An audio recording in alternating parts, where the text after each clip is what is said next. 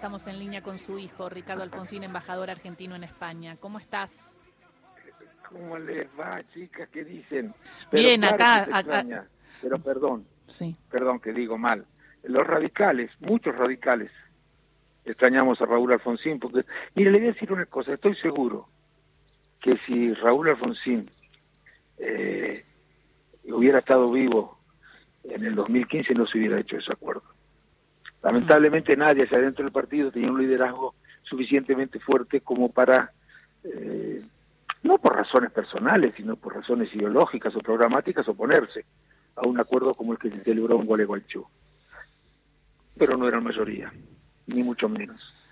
Y hay una hay un sector radical que no hizo ese acuerdo, entre ellos también estás eh, vos trabajando desde para la Argentina, desde España, generando este comercio necesario y esta unión entre países. Eh, pero no viste que no sale en, los, grandes diarios y te tapa toda la crisis económica del acuerdo con el Fondo Monetario Internacional que es inflacionario. No, no, nunca se hicieron conocer demasiado las discrepancias internas que existían eh, respecto de este acuerdo, por, no eh, y, menos la mía, pero no por mí, mm. sino por porque por mi apellido, digamos, porque pensaban que podía tener una influencia eh, que no era aconsejable hacia dentro del partido, la posición que se oponía a, a, este acuerdo, que reitero, no es por cuestiones que tengan que ver con temas personales, no es que eso tenga nada con Trump el líder del PRO, Mauricio Macri. Lo que tengo son diferencias ideológicas y respeto a todo el mundo. El, que piensa distinto a mí, bueno, solo piensa distinto a mí, pero es respetable. Pero también respeto mis ideas, ¿eh? También respeto las mías. Y la verdad que, bueno, la Unión Cívica Radical no tiene mucho que ver con lo que piensa el PRO, creo que está eh, quedando en evidencia, ¿no? Me parece el momento de desandar el camino, ¿no? Y me parece que muchos radicales están pensando este, lo mismo. Y en ese sentido hay a, lo que es eh, Juntos por el Cambio y esta derecha tradicional, si se quiere, en la cual se sumó parte del radicalismo, se le suma un outsider de la política que se vende como antisistema, pero es sistémico porque tiene detrás a una casta, ¿no? Eh, Javier Milei hoy tiene en su equipo económico a, Roque Fernández, por ejemplo, fue uno de los líderes del menemismo y del modelo neoliberal y privatizaciones. Eh, ¿Qué opina de esto que no solamente está pasando en la Argentina, sino que también sucede en Vox, en España? Eh, con el bolsonarismo, en Brasil? Sí, eh, en distintas partes del mundo deberían preguntarse, incluso los partidos progresistas, ¿no? Deberían tener una respuesta más, más este, rigurosa eh, a la pregunta acerca de por qué se producen estos fenómenos, ¿no? Porque no los vamos a combatir a estas, estos liderazgos autoritarios con discursos moralistas o defendiendo el status quo hay que proponer un cambio profundo de políticas económicas para que la gente vuelva a confiar en la democracia y en la política. Mm. Pero bueno, yo espero que en esta ocasión eh, eh, mucha agua ha corrido bajo el puente, muchas cosas han ocurrido, yo creo que ha llegado el momento eh, de, desandar el camino recorrido por el partido y es necesario que el partido decida hacer lo que sea necesario para eh, evitar que a la segunda vuelta lleguen dos fuerzas de derecha, una de extrema derecha y otra de una derecha dura. Si gana mi ley, nos tenemos que preparar para vivir eh, en la Argentina eh, circunstancias similares a las que se vivieron en los Estados Unidos con Trump, o a las que se vivieron en Brasil con Bolsonaro, o en otros países del mundo con líderes parecidos. pero si gana también Patricia Bullrich, ocurrirá lo mismo. Porque no tengan ninguna duda de que cualquiera sea las fuerzas que, que, se impongan, si a la de última vuelta, si a la segunda vuelta llegan eh, dos fuerzas de derecha, una dura y otra extrema, eh, van a terminar arreglando, de eso se encargará Macri y vamos a vivir momentos difíciles en la Argentina. Así que, que hay que hacer en la primera vuelta lo que sea necesario para que en la segunda no estén eh, presentes únicamente dos fuerzas de derecha. Es necesario que esté una fuerza de derecha, inevitable esto, y es necesario que esté una fuerza de centro izquierda, progresista, eh, que es la que representa hoy, ojalá la representara el partido, Unidos por la Patria. Eh, ¿Usted eh, piensa que hay un sector del, radicalismo que va a escuchar eh, este pedido que, del que se habla de, un Sergio Massa llamando y convocando a otros espacios para ser parte del gobierno? Mire, yo creo que sí, porque no nos podemos hacerlo distraído, no podemos postergar, a ver, pensar solamente en lo que vamos a hacer en la segunda vuelta. Porque reitero, si a la segunda vuelta llegando fuerzas de derecha, gane quien gane, va a pasar lo mismo lo que muchos creemos, incluso muchísimos radicales, que la Argentina va a sufrir momentos muy difíciles, tanto desde el punto de vista económico como desde el punto de vista social y desde el punto de vista político. De manera que hay que empezar a pensar en la primera vuelta, ¿cómo hacemos para que a la segunda no lleguen dos fuerzas que piensan igual? Y para eso hay que apoyar a Massa. Eh, eso es lo que yo creo.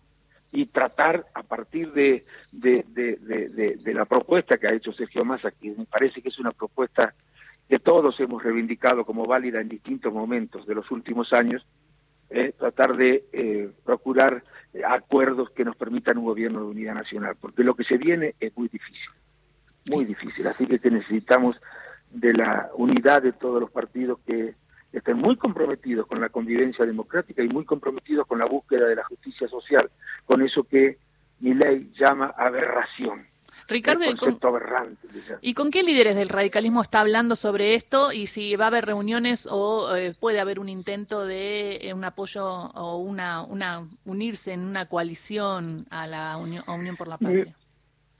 Mire, yo estoy hablando con distintos dirigentes. Usted sabe que yo no soy mayoría en el partido, soy minoría. Sí. Pero representamos, yo le diría, mire, aunque por supuesto nunca se discutió esto, ni se habla en los medios de esto, un 30% en el partido, pero creo que esa, esa porcentaje está aumentando, porque como le dije han pasado muchas cosas y creo que los hechos están demostrando que lo que decíamos que este acuerdo había sido un error no era, no estábamos tan equivocados.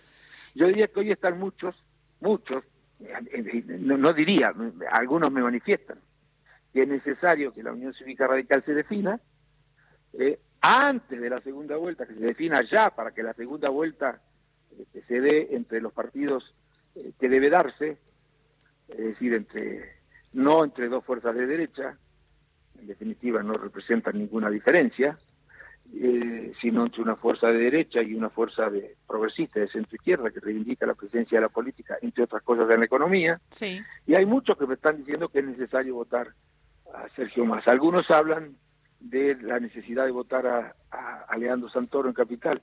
¿Por qué razón? No a Massa en el orden nacional. ¿Por qué no se manifiestan en el mismo sentido respecto del orden nacional o en la provincia de Buenos Aires? ¿Piensa que un voto de Lustó, piensa que un voto de Lustó va a ir ahora al candidato Santoro en la ciudad?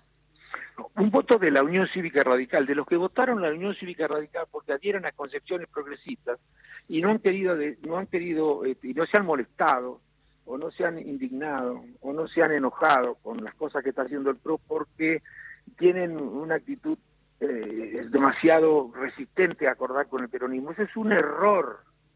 Eso es un error y el partido debe tratar de hacer docencia en este sentido. Yo creo que mucho voto radical, mucho elector radical que piensa que es este, una situación eh, dramática la que nos a la que nos vamos a enfrentar si, si, si en el balotaje estando fuerzas de derecha, tienen que desde la primera vuelta eh, definir un, voto que tenga que ver con la necesidad de evitar eso que nos parece dramático, que esté gobernado el país por una fuerza que eh, piensa lo que piensa mi ley, acompañada por una fuerza que con diferencia de grado piensa lo mismo que lo que piensa mi ley. Hmm. Clarísimo. Y subrayo entonces la necesidad desde su lugar de representar más o menos el 30% del radicalismo, de, de, esa unión cívica radical, de llamar a los radicales a unirse a un modelo más progresista eh, y generar una, una coalición para que el próximo presidente sea Sergio Massa. A, ver, sí, lo que, lo que necesitamos es que el próximo, el próximo gobierno esté conducido por un sistema de ideas, de principios y de programas que tiene que ver con la necesidad de construir sociedades más justas y cada vez más democráticas. Eh, esto es lo que el partido debe discutir y no podemos decir eh, eh, que eludimos este debate diciendo que vamos a esperar a ver qué es lo que pasa en la segunda vuelta, porque tal vez si esperamos a lo que pasa en la segunda vuelta ya es tarde.